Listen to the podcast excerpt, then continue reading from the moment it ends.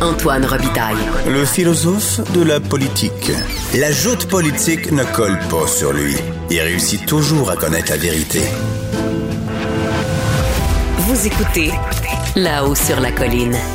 Le premier ministre Legault a confié ce matin son admiration pour le modèle allemand d'Angela Merkel pour lutter contre la COVID-19. On en parle avec une députée qui n'est pas venue à ce micro depuis très longtemps et qui a beaucoup vanté le modèle allemand, notamment pour les écoles. C'est Marois Risky, députée libérale de Saint-Laurent. Bonjour. Bonjour. Donc, ça vous a fait plaisir là, quand François Legault, au 98.5, a vanté la chancelière allemande? Oui, euh, d'autant plus que la semaine dernière, à l'Assemblée nationale, j'ai déposé le plan allemand pour les écoles. Euh, évidemment, Madame Merkel est non seulement chancelière allemande, mais aussi elle est scientifique. Et euh, depuis cet été, elle a compris que la transmission du coronavirus se fait aussi par aérosol. Oui, c'est ça. Mais euh, le ministre de l'Éducation euh, vous a répondu euh, finalement en reprenant les propos du docteur Massé de la santé publique qui disait que, bon, c'est bien beau les purificateurs d'air, mais oh, ça n'a pas été démontré encore que finalement c'est efficace. Ça peut nuire aussi, le, le citer. Il faut que ce soit très, très près des personnes. Donc, euh, il semble pas que ce soit euh, clair euh, que, que, ce soit une bonne chose, là, le, les purificateurs d'air, en tout cas. Je sais pas si c'est le modèle allemand, là, mais...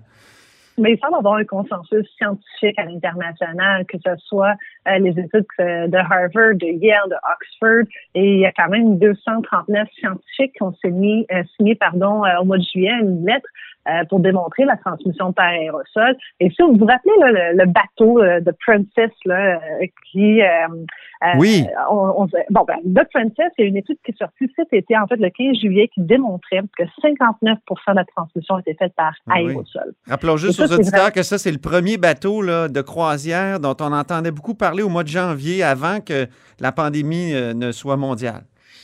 Oui, alors, euh, moi, j'ai, euh, écoutez, je pense pas que les règles de physique ou de chimie soient différentes pour le Québec.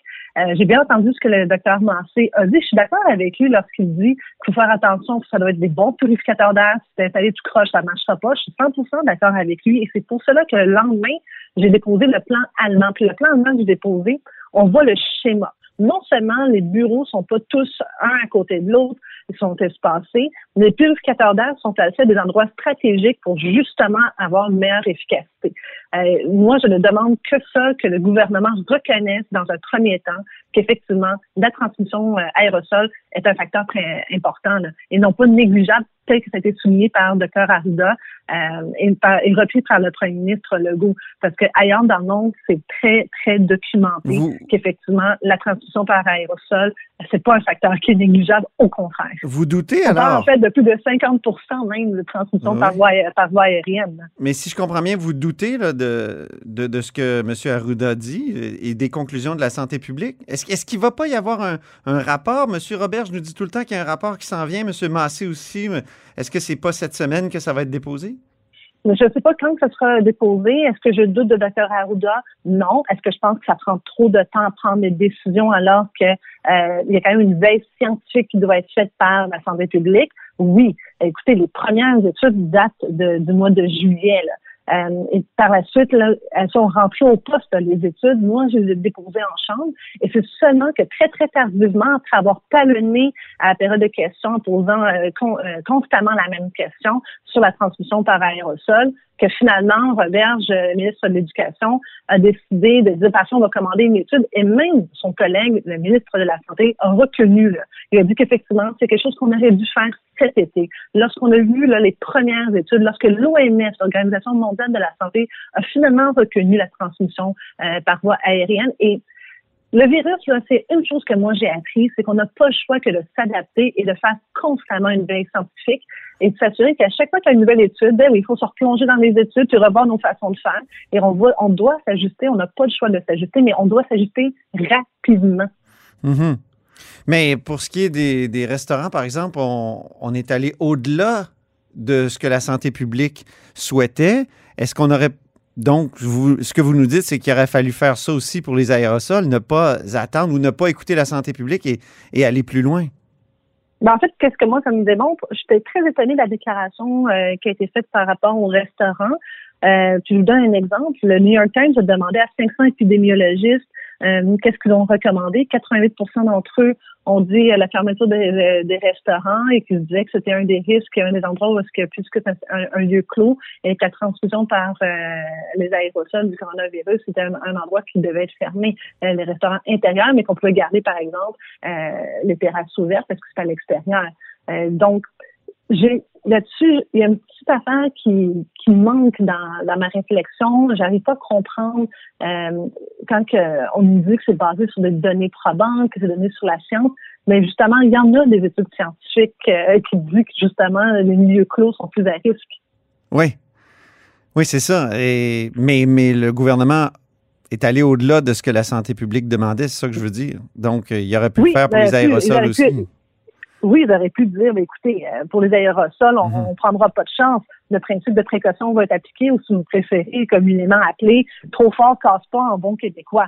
On va aller plus loin. Et d'ailleurs, Noma Nemer, la scientifique en chef du Canada, elle le dit elle-même, il y a un rôle primordial des aérosols dans la constitution du coronavirus et euh, on doit protéger nos écoles. Et euh, elle-même disait, ben, pour l'argument de Dr Arruda, parce qu'elle s'est fait poser la question, est-ce que c'est dangereux de mettre des purificateurs d'air euh, dans les écoles avec filtre HIPAA, donc les filtres hautement performants? Elle a répondu, ben écoutez, tout est un petit peu dangereux, même les couteaux dans une cuisine, c'est dangereux, est-ce qu'on va se priver de couteaux dans une cuisine? OK, parlons de Desjardins maintenant, parce qu'il y a un rapport d'enquête de l'AMF, l'Autorité des marchés financiers, qui a été déposé aujourd'hui euh, sur la fuite massive de données chez Desjardins. On conclut que Desjardins a manqué à ses obligations légales. Euh, après cette fuite-là, il y a eu toutes sortes de demandes de, correction de, nos lois en ces matières-là. Il y a une loi, il y a un projet de loi qui a été déposé, le projet de loi 64 en juin. Or, il n'est pas encore adopté. Est-ce que ça aurait pas dû être une urgence? Mais ça aurait dû être priorisé. on parle quand même de plus de 9 millions de personnes qui ont été touchées par cette chute massive, la, chute la plus importante au Canada dans l'histoire euh, dans le secteur bancaire. Euh, écoutez, les études euh, article par article n'ont même pas commencé. On a fait euh, des consultations en septembre et depuis le 21 octobre, le gouvernement aurait pu prioriser ce, ce projet de loi puis l'appeler. Et euh, moi, quand je lis aujourd'hui le rapport de l'Autorité des marchés financiers, et d'ailleurs, on vient tout juste de recevoir aussi le rapport d'enquête du commissariat à la protection de la vie privée du Canada, euh, c'est clair qu'il y a eu beaucoup de, manquements à la part euh, de Desjardins. Tellement qu'il y a eu de manquements, c'est que l'Autorité des marchés financiers ordonne à la Fédération Desjardins de faire appel à une firme d'experts indépendants qui va être approuvée par l'Autorité des marchés ah financiers et dont le mandat va être confié par l'autorité des marchés financiers et devra rendre compte acquis à l'autorité des marchés financiers directement. Ça, ça ressemble beaucoup à je vous ai pas fait confiance la première fois, donc cette fois-ci, je vais faire moi-même le travail. C'est une sorte de tutelle ou quoi? C'est presque une mise sous tutelle du secteur de surveillance de l'opérationnalisation des mécanismes de, gouvernance et de contrôle interne. Et parce que dans le rapport de l'autorité des marchés financiers, c'est très clair que Desjardins a dit à l'AMF nos suivis euh, avancent bien. Vous nous avez demandé euh, d'apporter des améliorations. Que finalement, l'autorité des marchés financiers se rend compte que euh, Desjardins n'a pas fait tous les suivis. Puis lorsqu'il y a eu la, grande fuite de données, euh, les suivis, contrairement à ce que Desjardins avait affirmé, n'avaient pas été faits. Et il y avait trop de manquements. Alors cette fois-ci, ils prendront pas de chance. Ils font appel à une firme expert indépendant pour s'assurer que toutes les ordonnances qui sont émises par l'autorité des marchés financiers vont être suivies. Mhm. Pensez-vous vraiment que le projet de loi 65 pourrait aider? Parce que là, on parle de. C'est quand même. Quand on voit les grandes lignes, c'est quand même spectaculaire. Des sanctions pouvant atteindre 25 millions de dollars. Est-ce que ça, ça, pourrait aider? Est-ce qu'il faut euh, se dépêcher à l'adopter? Est-ce que ça aurait changé ah. les choses dans le Code des jardins aussi? Ça n'aurait pas changé les choses parce qu'on est quand même à posteriori. On est ouais, ouais. Mais quand pour, je veux dire, pour prévenir un autre Desjardins. Oui, absolument. Parce que la dernière page, euh, c'est quand même marqué que l'AMF peut euh, imposer une sanction administrative de 10 000 à Desjardins. Donc, malgré la méga de données, Desjardins ne euh, s'expose pas à grand-chose aujourd'hui.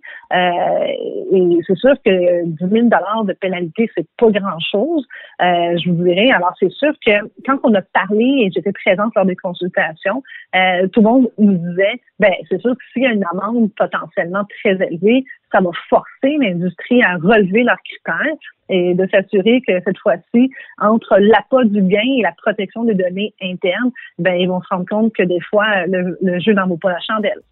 Très bien, mais merci beaucoup, Marois Risquier. Ça fait plaisir. Marois Risquier est député libéral de Saint-Laurent. Et c'est tout pour nous à la hausse sur la colline euh, en ce lundi. Merci d'avoir été des nôtres. Et surtout, n'hésitez pas à diffuser vos segments préférés sur vos réseaux et revenez-nous demain.